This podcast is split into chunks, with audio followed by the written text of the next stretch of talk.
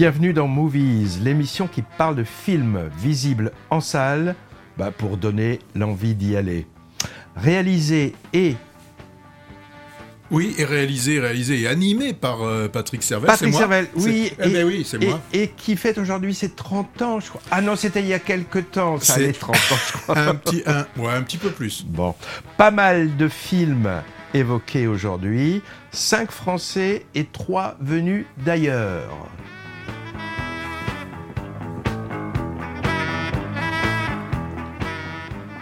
De grandes espérances, thriller et classe sociale. Moi, je l'aurais appelé ce film aussi Les Illusions perdues. C'est avec Rebecca Marder. Ça a déjà été utilisé, me semble-t-il. C'est vrai. Ensuite, un film, euh, on appelle ça un film choral, qui nous fait découvrir la justice restaurative avec casting grand luxe. C'est Je verrai toujours vos visages. Dalva. Dalva, c'est un prénom. La reconstruction d'une jeune fille victime d'inceste dans un film qui évite les écueils d'un sujet difficile. Après les drames, un feel-good movie social avec une affiche rose layette, c'est Sage Homme, et puis aussi l'adaptation du récit autobiographique de Sylvain Tesson, c'est Les Chemins Noirs avec Jean Dujardin.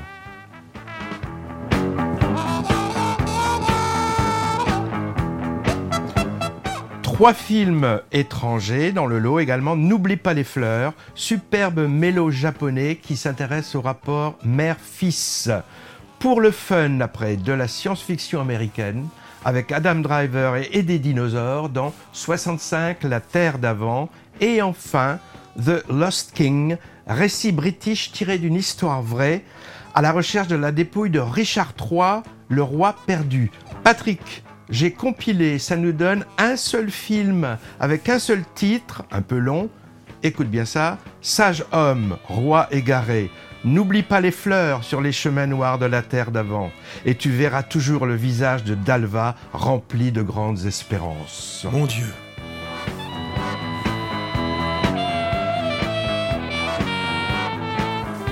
Et bien sûr, et bien sûr, comme d'habitude, notre deuxième couche est notre dans le viseur, plus un mot sur un prochain festival de cinéma et en bonus, trois chansons du chanteur Christophe au menu également.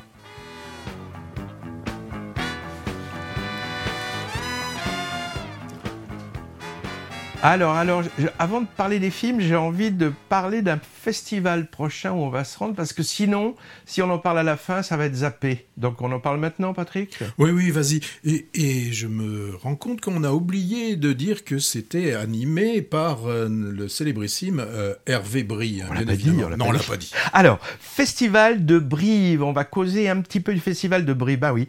Parmi les nombreux festivals de ciné sur le territoire français, selon les chiffres, à 300 à 500.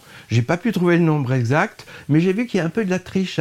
Dans un de nos cinémas qu'on aime bien dans la région, j'ai vu par exemple Festival de cinéma et c'est un jour. C'est de 7h du soir à 10h du soir et ils appellent ça Festival de cinéma. Bon, faut pas exagérer quand même. Alors, les festivals, il y a les gros, les moyens, les tout petits et pour Movies, la taille ne compte pas et ça nous arrange, comme disait Coluche. Donc on rend compte de toutes les tailles et de tous les formats. C'est pourquoi on ira la semaine prochaine faire un tour en Corrèze, à Brive, où se déroulera la 20e édition des Rencontres internationales du moyen métrage. C'est quoi? Ah. C'est quoi moyen Et oui, C'est intrigant. Hein Long métrage et court métrage, on connaît, mais moyen métrage, ça c'est pointu. Et pourtant, la plupart des cinéastes passent aussi par ce format, c'est-à-dire entre 30 et 60 minutes. Très peu vu, parce que pratiquement jamais diffusé.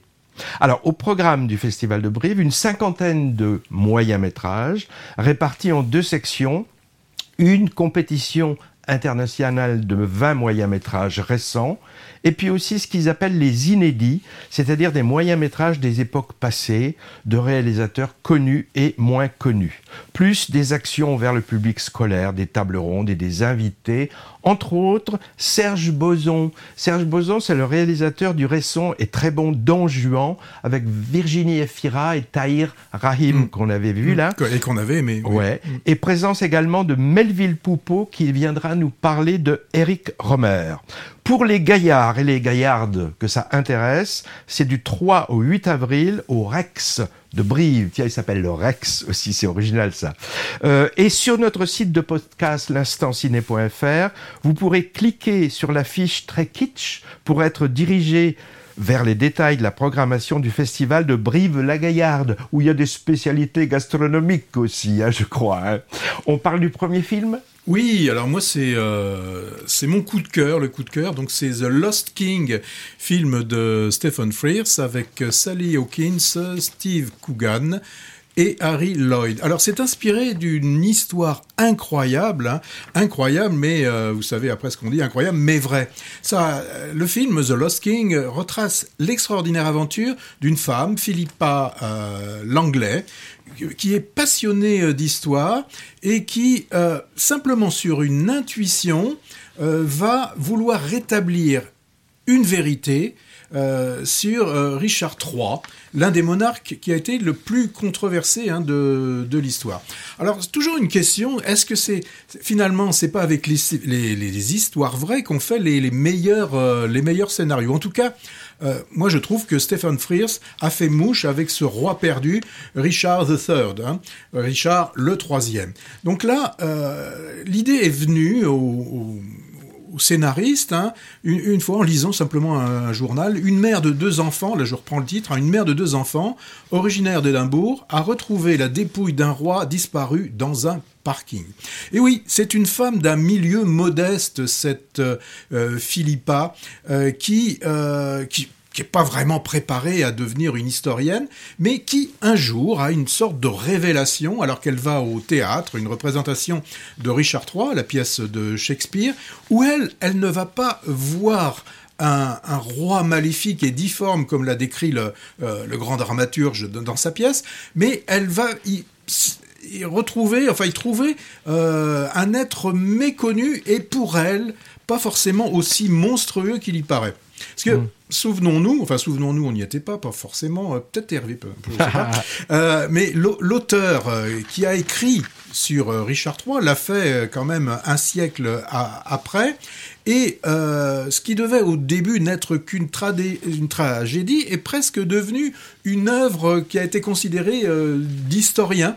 Euh, il l'a il l'a fait, bah, c'était sous le règne d'Henri VII, hein, qui était qui a commencé la dynastie des Tudors, et c'était une dynastie qui, lui qui avait vaincu le Richard III, bah, voulait faire un peu disparaître et nous montrer un Richard III sous une, une forme. D'ailleurs, on nous le montre bossu alors qu'il ne l'était pas forcément puisque les euh, comment dire euh, lorsqu'on a analysé après le squelette on s'est rendu compte qu'il n'avait pas hmm. les difformités euh, qu'avait bien voulu lui prêter Shakespeare. C'est comme dans le film de John Ford quand, la légende est mieux que la réalité imprimons la légende. Bah oui oui oui. Alors pour en revenir à, cette recherche hein, de, Philippa c'est son prénom hein, c'est vrai qu'au début elle a une impression, enfin plus qu'une impression, elle a une intuition. Alors imaginez bien que lorsqu'on se présente avec une seule intuition, quand on ne fait pas partie du sérail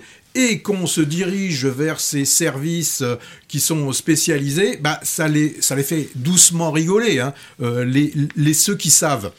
Euh, et ben ce petit bout de femme, ben, un, peu chétive, un peu, d'ailleurs elle nous le dit au début, elle, euh, elle, est malade, elle a une sorte de, de, de fatigue, chronique. Euh, comme un peu certains ados. Enfin, donc elle, sauf qu'elle est un petit peu, un petit peu plus, plus vieille, ben elle, elle va se battre pour son intuition. Elle va on peut le dire, emmerder tout le monde pour que euh, des recherches soient poussées. Ça va nous donner des scènes euh, assez cocasses, comme d'ailleurs ça si bien le faire, je trouve, les, euh, les réalisateurs anglais. Moi, par moment, j'ai pensé à The Duke, hein, qu'on avait vu l'an dernier, ou à Vivre, qu'on a vu il y a, il y a quelques semaines. En fait, Stéphane Frears, moi je trouve, il s'est amusé à faire ce film. Il nous amuse aussi. Alors, euh, il utilise certains artifices. Hein. Il nous fait apparaître euh, euh, Richard III en, costume. On le voit sur son cheval ou désarçonné sur le champ de bataille. Bon, il lui reste plus qu'à crier Mon royaume pour un cheval. Enfin, je sais pas s'il le fait, je pense pas. Donc, une comédie très sympathique avec un fond historique. Euh, et, encore une fois, hein, une histoire vraie. Euh, si elle ne l'était pas, euh, ben on pourrait pas croire qu'elle l'est. Quoi. Je sais hmm. pas si vous avez compris ce que je voulais dire. Alors, moi j'ai compris. Dans les dans les acteurs, il y a Steve Cogan euh, qui, qui, joue le mari, le mari très gentil, hein. très gentil, qui dit d'ailleurs, bah, je pense que je suis cocu par un par un fantôme, dit-il un moment. Et souvenons-nous, on l'avait vu dans un des films récents de euh, de Stephen Frears, c'était Philomena. Mm. Souvenez-vous avec euh, Judy Dench, cette femme qui avait dû abandonner son enfant et qui 50 ans après partait le, le, rechercher. Et c'était cette Sally Hawkins là? Non, c'était pas Sally Hawkins puisque ah, c'était Steve Coogan, ouais. Ouais, c'était Steve Coogan qui jouait le journaliste et euh, donc c'était Judy Dench. Et toi, t'as aimé ou pas? Oui, oui. Mais alors encore, encore un film au titre non traduit, Le Roi égaré ou pourquoi pas Le Roi retrouvé, ça aurait été euh, pas mal, non? Donc ce, récit euh, véridique hein, de la réhabilitation et de l'exhumation des restes du mal-aimé Richard III, grâce à une historienne amatrice, a été présenté il y a quelques mois au Festival de Sarlat et aussi à Pessac, je sais pas si tu viens, Festival d'histoire, Patrick. Alors, bonbon anglais, hein, avec toutes les qualités des films british qu'on aime. On retrouve l'accent délicieux, l'humour décalé, les personnages excentriques, un jeu d'acteurs superbe et, la passion pour tout ce qui touche à la royauté aussi. Et c'est vrai que moi aussi j'ai pensé, c'est un peu dans la veine de The Duke, hein, euh, film anglais sur le vol d'un tableau, là, avec le papier aussi une histoire vraie, une histoire vraie aussi. Et on, retrouvait tous ces ingrédients en fait. Hein. C'est le dernier opus du vétéran Stephen Frears. J'ai vu qu'il avait 82 ans. Et lui, il s'intéresse beaucoup aux personnages féminins de l'histoire de son pays. Je pense à The Queen en 2006, Philomène, tu l'as cité en 2013, et je sais pas si tu viens de Florence Foster Jenkins en 2016, la femme du monde qui se targuait d'être cantatrice, mais qui chantait comme une casserole. Il y avait eu une version oui, euh, avec euh, Catherine Fro. Ouais, c'est ça. Bon, moi je l'avais jamais vu l'actrice principale, Sally Hawkins. Elle interprète brillamment vraiment ce personnage émouvant et, déterminé en même temps. On passe un peu de musique, Patrick? C'était prévu la musique, je crois que tu devais nous ah parler. Oui, non, oui, tu as raison. Euh, c'est vrai que je voulais vous parler maintenant d'un très très beau film, je trouve. N'oublie pas les fleurs. Voilà, magnifique mélodrame et vraiment il serait dommage de passer à côté. Et j'ai bien failli pas en parler alors qu'il est à l'affiche depuis quelques temps. Euh, l'automne dernier, au festival de San Sébastien, était en compétition un film japonais bouleversant qui s'appelait en anglais A Hundred Flowers, sans fleurs. J'ai pris plein de notes pour en parler aux auditeurs de Movies quand il sortirait, et puis il n'est pas sorti. Cette semaine, j'avais épuisé ma liste de films à voir. J'en ai essayé un, pas prévu, un peu au pif, à l'Utopia de Bordeaux. N'oublie pas les fleurs. Et dès la première seconde, paf, j'ai reconnu les images. C'était le même, mais sous un autre titre et avec une affiche différente. J'ai donc vu deux fois, à quelques mois d'intervalle, et ça m'a fait réaliser quelque chose d'intéressant. C'est que euh, on, on, on, on, fait jamais ça. Non, non, c'est pas ça, mais j'y ai vu tout à fait, enfin pas tout à fait, mais j'y ai vu pas tout à fait la même chose à la deuxième vision. Début du film c'est à Tokyo, le jeune Izumi, fiancé et bientôt papa, se rend chez sa maman Yuriko le soir du réveillon. Et il la retrouve en train de, errer dans un parc dans le froid. Il la ramène chez elle et on sent bien que le garçon a une attitude pas très chaleureuse avec sa mère. Bon, hein, c'est japonais, donc on s'attend pas à des embrassades et des effusions à l'italienne, mais quand même, on sent qu'il y a quelque chose là. À la première vision, j'ai retenu, et j'ai retrouvé ça dans mes notes, hein, qu'il s'agissait d'un portrait intimiste d'une dame prof de piano autrefois, et qui perd petit à petit ses repères, sa mémoire s'efface, et dont le fils doit s'occuper. Le réalisateur utilise des artifices de mise en scène pour rendre compte de, l'état mental perturbé du personnage. Par exemple, il y a des scènes qui se répètent en boucle, les mêmes plans. Euh, Florian Zeller, dans The Father, sur un sujet similaire, utilisait un peu le même genre de subterfuge qui, qui déstabilise un peu le spectateur. On se dit, mais tiens, j'ai déjà vu ça. Alors, à la revoyure récente, j'ai été plus sensible au portrait du jeune homme, marqué par un traumatisme de sa jeunesse, démuni et partagé entre compassion, rancune et, pardon. On a quelques flashbacks sur les souvenirs de moments forts de l'un et de l'autre des personnages, qui éclairent un peu, un peu, mais pas tout à fait leur histoire, et expliquent le sentiment de culpabilité de l'une, la mère, et les ressentiments de l'autre, le fils. Notamment, il y a une scène qui se déroule pendant le fameux tremblement de terre de Kobe en 95 qui est absolument déchirante. Et il faudra attendre la fin émouvante pour comprendre ce qu'est ce fameux demi-feu d'artifice. La mère, elle réclame à son fils plusieurs fois dans le film, je veux voir les demi-feux d'artifice. Le réalisateur s'appelle Genki Kawamura.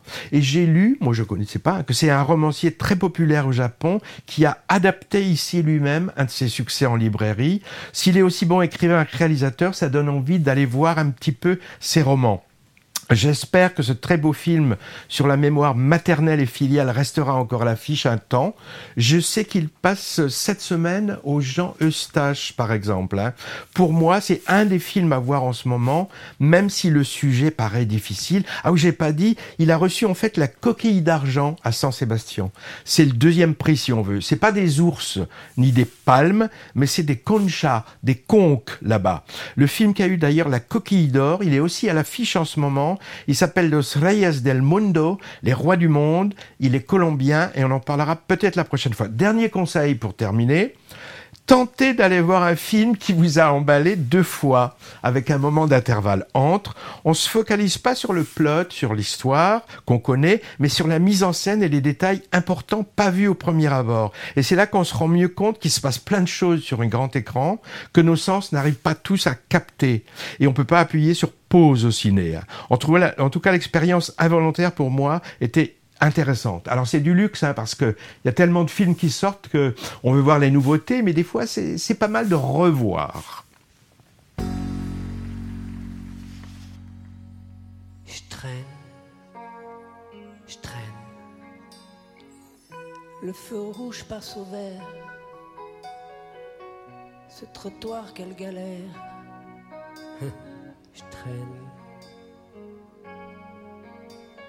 je traîne. Je traîne. Un mec m'a regardé. Je ferais peut-être mieux de me poser. Oui. Boulevard des Italiens, le bar est ouvert. La musique sonne super. Désert. Boulevard des Italiens, le bar est ouvert à tous les cœurs verts. Comme moi, visiteur, un peu a trois parties au compteur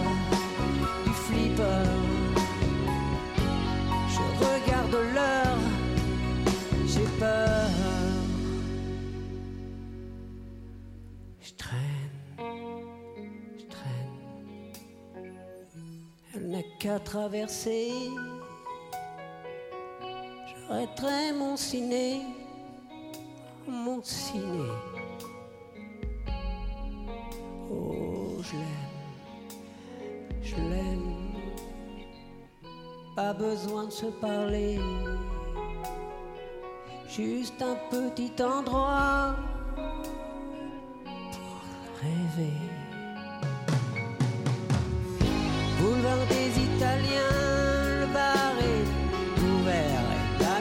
La musique sonne super dans cet endroit désert. Boulevard des Italiens, le bar est ouvert à tous les cœurs verts. Comme moi, visiteur,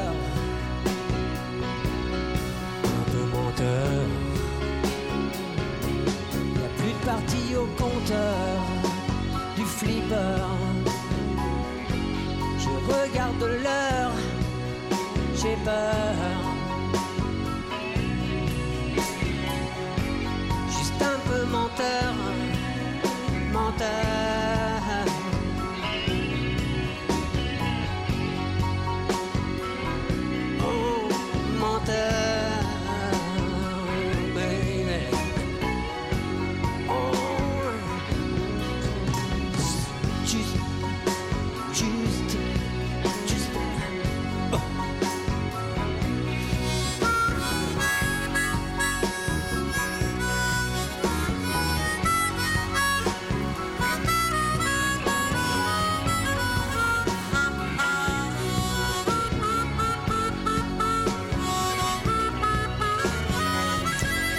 Pas forcément une euh, chanson des plus connues de Christophe. Ouais, qui était aussi à l'harmonica d'ailleurs à la fin de la chanson. Après un movies avec un bande son spécial téléphone la dernière fois pour notre animateur Patrick, un spécial Christophe aujourd'hui pour un petit hommage presque trois ans après sa disparition et parce qu'il est dans l'actualité ciné. Cette chanson est captée live dans le documentaire récent qui lui est consacré, qui s'appelle Christophe définitivement, chroniqué par nos soins dans l'émission euh, d'avant et que j'espère encore à l'affiche dans certains ciné. Oui, oui, il est, il est, il est à l'affiche, oui, j'ai vérifié. oui. Concert et coulisses lors de son comeback à l'Olympia en 2022. Ce titre un peu menteur est bien sûr dans la BO du documentaire qui est sorti. J'ai vu qu'il y a un, beau double vinyle devant la caisse du cinéma euh, Utopia. Maintenant, on parle d'un drame, je crois. Oui, c'est Dalva. Dalva, elle a, elle a 12 ans, euh, mais quand on la voit, elle s'habille, elle se maquille, elle vit comme une euh, femme. Et là, on va assister un soir, elle est brusquement retirée du domicile paternel. Abusée d'un enfant, un père qui de sa fille en fait sa femme, voilà l'histoire donc que nous raconte euh, Emmanuel Nico dans son film Dalva. Et euh, je trouve d'ailleurs que le terme abuser d'un abuser d'un enfant est un, est un terme qui n'est pas assez fort parce que on peut dire qu'un soir on fait un abus d'alcool, c'est-à-dire qu'on en prend un peu trop, mais comment pourrait-on dire qu'on en fait un peu trop avec euh, so- son propre enfant? C'est quelque chose que l'on ne peut absolument pas euh, accepter lorsqu'un un pédophile transforme sa propre fille en un unique, euh, objet sexuel, quoi. Euh, à mon avis, là, aucune excuse ne peut être mise en avant. Il s'agit, et on le voit dans le film, hein, d'une emprise totale d'un adulte sur une enfant qui, crédule, bah, fait confiance à celui qui, normalement, doit être euh, un des piliers, un des, un des repères de, de sa vie. Donc là, on, va suivre Dalva donc, dans ce chemin. Euh, donc un chemin qui commence hein, par, par, pour elle, pour un sentiment d'injustice, par, elle ne comprend pas forcément pourquoi on la sépare de son père, puisque euh, son père, euh, c'est euh, l'être qu'elle aime le plus. Elle veut, euh, comme tout enfant, à un moment donné, on, veut faire plaisir à ses, parents. Donc là, euh, on, a donc un père, enfin un père au sens ADN, un père qui a érigé la vie de Dalva tout autour du mensonge. Il en a fait son principe de vie. Donc Dalva, elle, bah, elle va se retrouver euh, protégée, euh, retirée euh, de, de, son, de son foyer, euh, enfin le foyer, normalement, Familial. foyer- oui, foyer familial, foyer, normalement c'est quelque chose qui est chaud. Et là, ça l'était vraiment pas. Et là, elle se retrouve dans, dans le foyer, donc dans, dans un établissement où elle va se retrouver avec tout un tas d'autres enfants cabossés. hein. Des enfants à qui on a en- enlevé une partie importante, ce qui doit être l'enfance. Ils ont été volés, voire violentés. On leur a selon moi, volé une partie de, de, la vie. Et moi, ça m'a fait penser, vous savez, quand on voit ces, cliniques vétérinaires où on, ramasse des oiseaux qui sont blessés ou qui ont une aile cassée et qu'on va essayer de reconstruire pour qu'enfin ils puissent repartir vers, euh, vers la vie. Alors, Emmanuel euh, Nico, que je ne connaissais pas, j'ai pas du tout regardé si, ce qu'elle a fait, si elle a fait des choses avant, elle, filme, euh, il n'y a pas de pathos. hein. Euh, je trouve qu'elle a une façon très très intelligente de, euh, de, de s'adresser aux spectateurs. Euh, on passe pas trop de temps sur le monstre. hein. Euh, il est présenté d'une façon assez miteuse. Bon, il n'est pas pathétique, il est miteux. Et ça ne doit pas être facile pour les acteurs. Euh, C'est Jean-Louis Couloc qui, s'y colle. On, a l'impression euh, il est tout ratatiné un petit peu comme Marlon Brando un peu dans, dans, dans Apocalypse Now.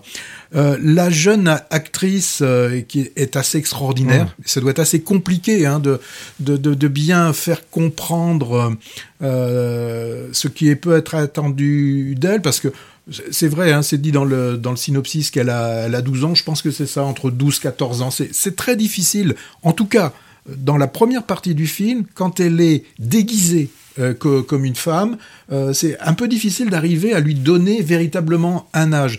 Il y a sa voix qui l'a trahi, Et puis euh, sa, sa, sa, taille, elle est pas très, elle est pas très grande. On sent qu'elle n'a pas fini sa, sa, sa croissance.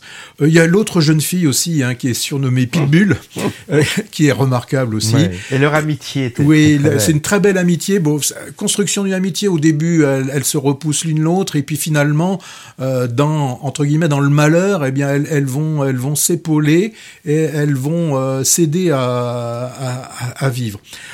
Donc moi, j'ai bien aimé euh, ce film, un film, dur. Alors, un petit détail technique, vous savez, d'ailleurs, j'embête certaines personnes avec ça. Filmé en 1.33, donc format très carré, qui, qui euh, pour moi, euh, renforce cet enfermement et qui permet aussi d'avoir une très grande proximité des visages des acteurs. Donc, un, film fort sur un, su un sujet qui est, qui n'est pas souvent mis en, en image, donc l'inceste. Oui, moi j'ai pas vu récemment, j'avais vu au festival de Sarlat l'automne dernier, et je me souviens en être sorti bouleversé, genre de film qui vous prend au trip, mais sans en faire trop. Pas facile de traiter un sujet, l'inceste paternel et ses conséquences. Et alors, et cette réalisatrice, en fait, j'ai vu que c'était son premier long métrage, hein, donc un chapeau. Hein. Ben, ça m'a fait penser, dans, tu vois, dans ses premiers longs métrages, comme quand on avait vu Astrakhan aussi, oui. sur ces, encore une jeunesse cabossée, et euh, c'est vrai que, alors je vais pas dire que c'est un sujet à la mode, mais c'est un sujet qui, est, qui émerge, et, et peut-être tant mieux parce que ça permet de mettre en lumière euh, justement tous ces enfants cabossés.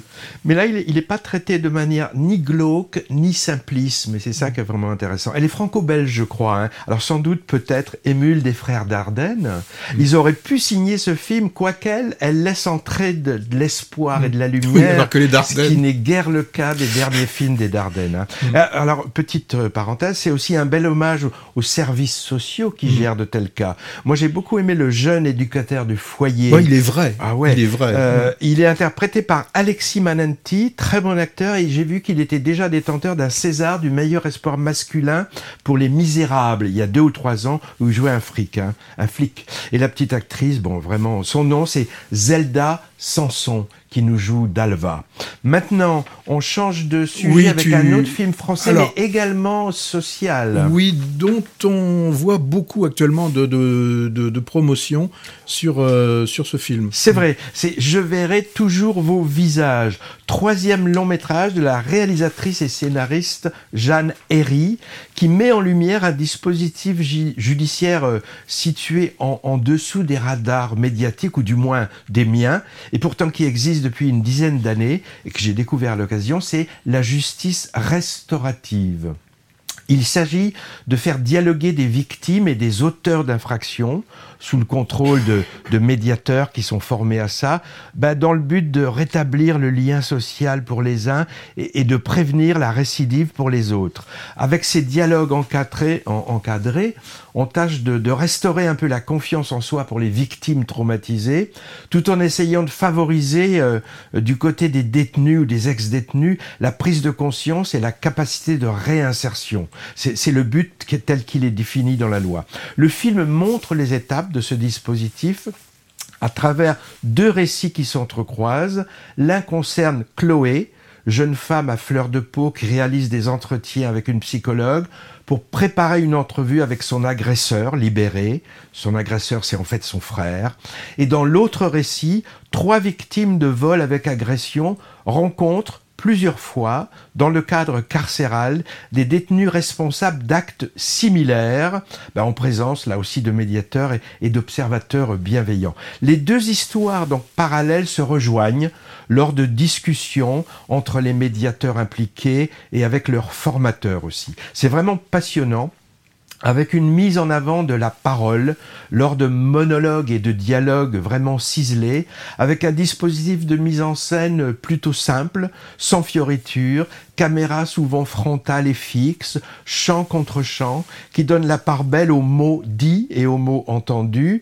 C'est ce qu'on peut appeler un film choral. On appelle ça les films où il n'y a pas de personnage dominant, où les protagonistes interviennent à tour de rôle et chacun a un peu un, un moment de bravoure en quelque sorte.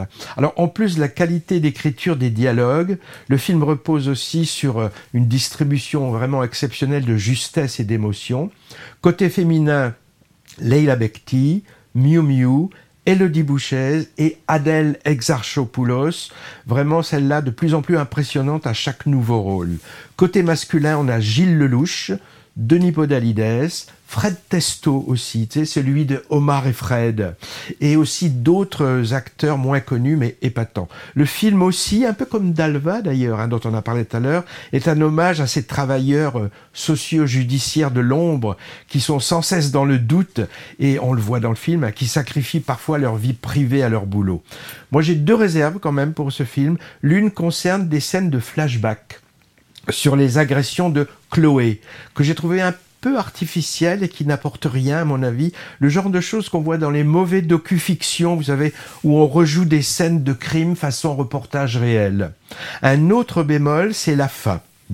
La réalisatrice a voulu conclure en montrant l'efficacité, sans doute, de ce dispositif de justice, mais le final, je l'ai trouvé très optimiste, voire angélique, et je trouve qu'il édulcore un peu la, crédibilité documentaire du film. Alors, la réalisatrice, justement, un mot sur cette Jeannerie. Elle était présente pour accompagner son troisième long métrage, le jour où je l'ai vu. Son précédent Pupille traitait aussi de thématiques sociales, c'était l'adoption. Et il avait recueilli plusieurs nominations au César 2019. Moi, je sais que personnellement, personnellement je ne l'ai pas vu, hein, mais je tâcherai d'y regarder de plus près.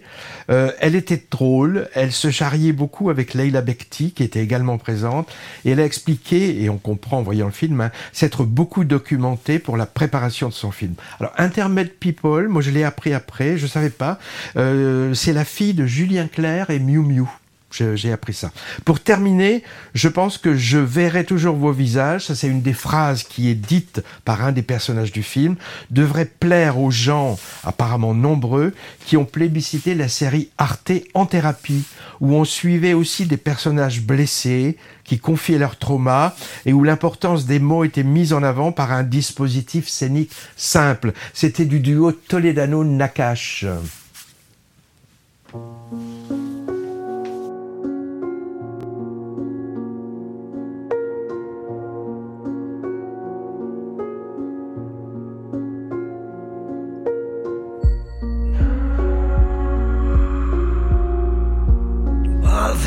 De soie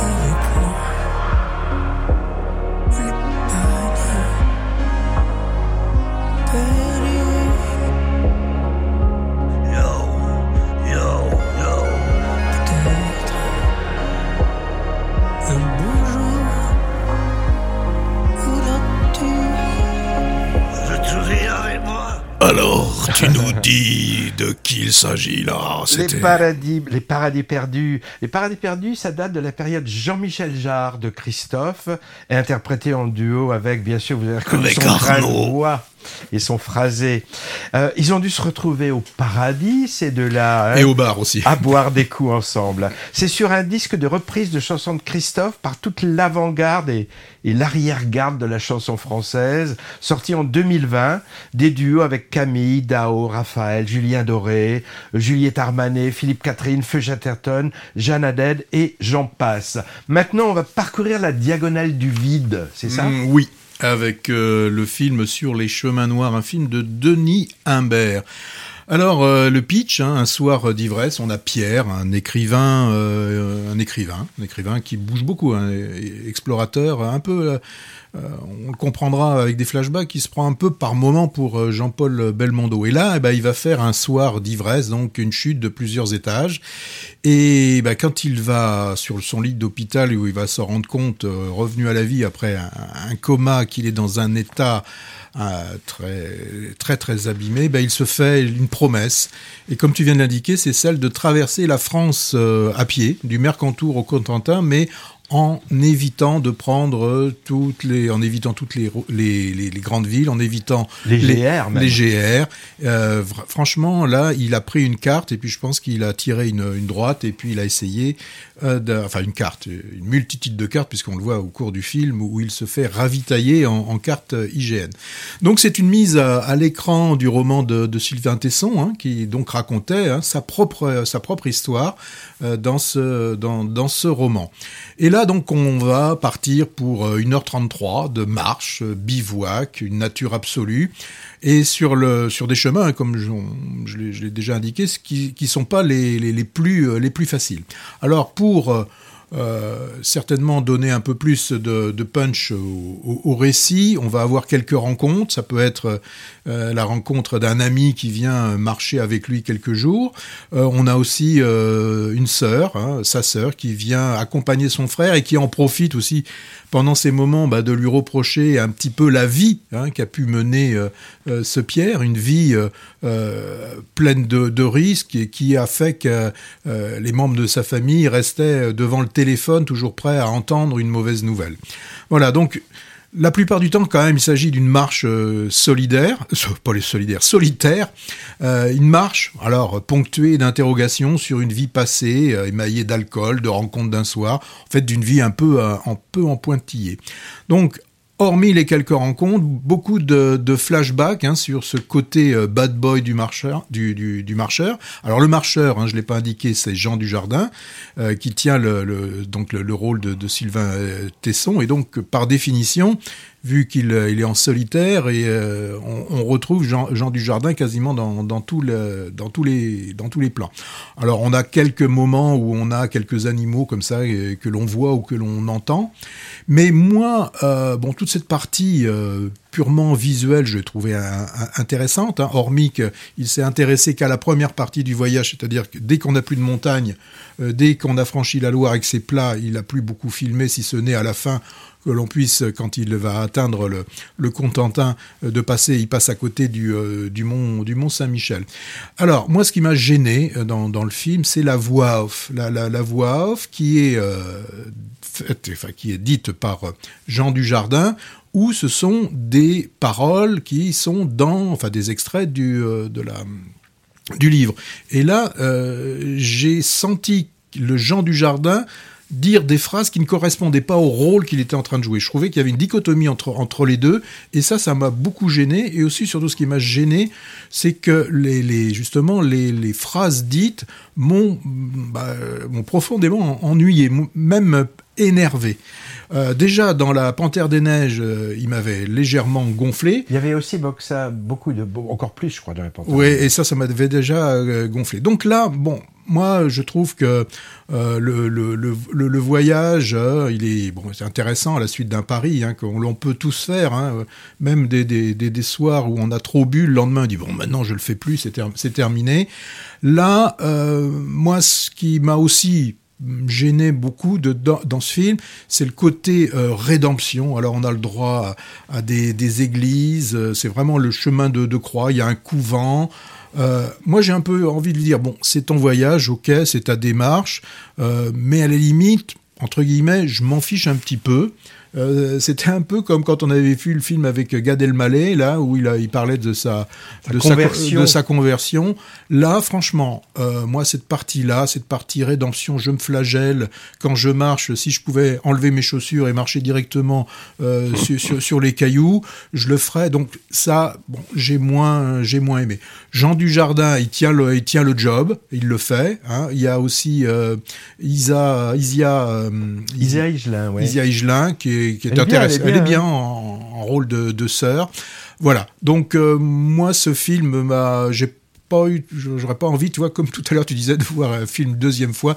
Là, franchement, je l'ai vu une fois et c'est largement suffisant. Bon, moi, je, de- je dois dire d'abord que je porte pas d'estime particulière pour le romancier Sylvain Tesson, que je, que je catalogue moi, pour moi un peu un art de droite, un peu trop poseur et, moraliste à mon goût. Mais bon, je suis allé voir le film tiré de son récit autobiographique en essayant d'en faire abstraction.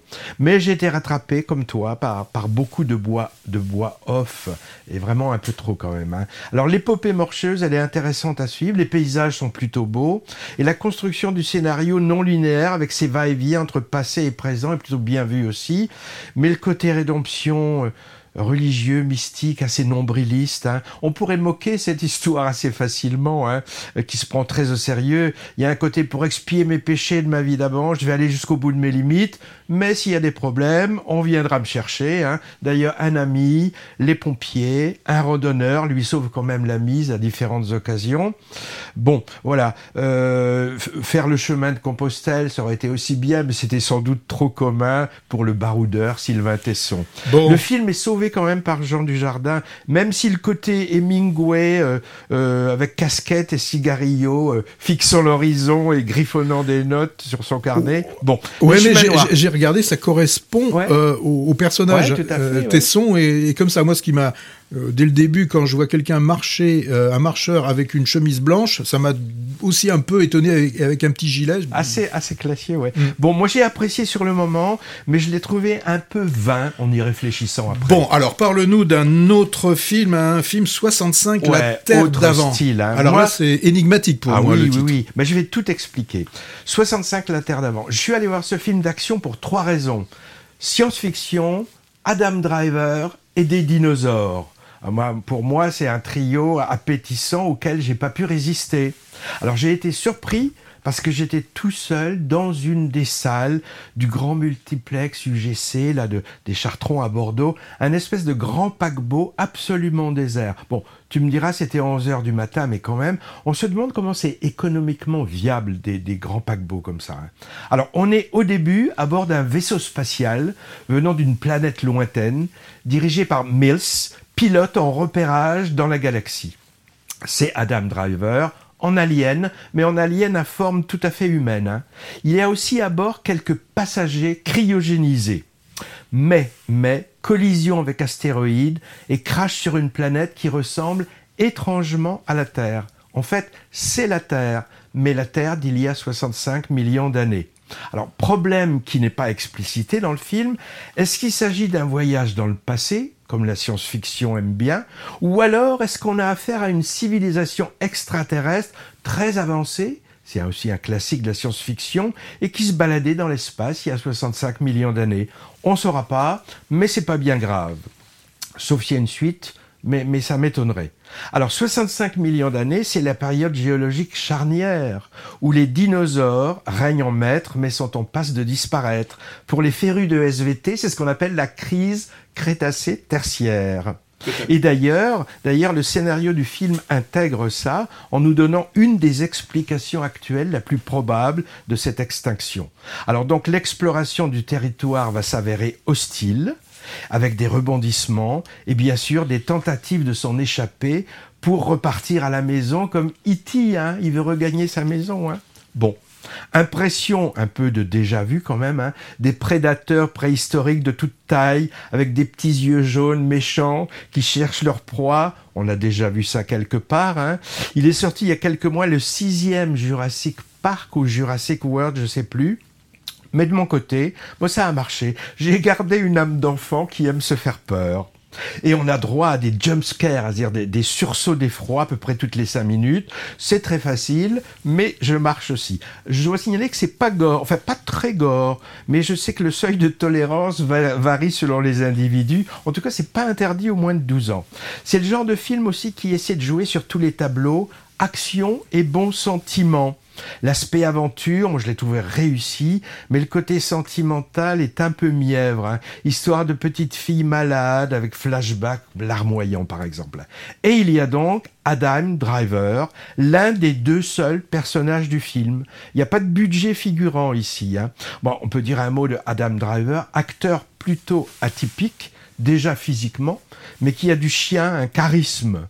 Depuis une dizaine d'années et ses débuts dans les séries télé, Vraiment, il explose sur les écrans, enchaînant blockbusters et films d'auteur, et même des blockbusters d'auteurs. hein. On l'a vu chez les Cohen, chez Spielberg, Lucas, Scorsese, Terry Gilliam, Spike Lee, entre autres, excusez du peu. Et quoi qu'il joue, il est crédible et il imprime sa marque. Artiste de stand-up violent dans Annette, par exemple, chauffeur de bus poète chez Jim Jarmus, chevalier du Moyen Âge ou héritier de la maison Gucci chez Ridley Scott, et tout à fait présentable dans Jedi, dans la deuxième trilogie Star Wars. Bref, caméléon, il peut tout faire, avec un mélange de force là et de, et de sensibilité qui caractérise les grands acteurs. Moi, il me fait penser un peu type Depardieu, un peu du, du début. Ben là, il est impérial, dans ce survival en planète hostile. J'étais en train d'imaginer Ouais. Depardieu dans le retour du Jedi, mais bon. Non. Alors, mais j'ai dit Depardieu des débuts. Hein. Donc il est bien, il est bien Adam Driver. Aussi bien dans les scènes d'action, course-poursuite, baston avec les dinosaures, que dans les scènes de mélo, les scènes paternelles. En tout cas, moi je trouve que ce film d'un duo de réalisateurs américains, et en fait, j'ai pas leur nom là en tête, il est mieux que la plupart des sempiternels Marvel qui sortent à l'appel. Tiens, Marvel qui sortent à l'appel, sempiternel, ça rime, que je comprends de moins en moins, avec des tonnes pas les feuilles mortes qu'on ramasse. Non, avec des tonnes d'effets spéciaux numériques qui tournent à vide. Je vais me faire un ennemi là qui, qui est fan de ces films, mais tant pis. Pourtant, 65, La Terre d'avant, a l'air d'être passé sous les radars. Il n'a pas attiré les foules. J'en ai vu aucune critique, par exemple, nulle part. Et je trouve ça dommage.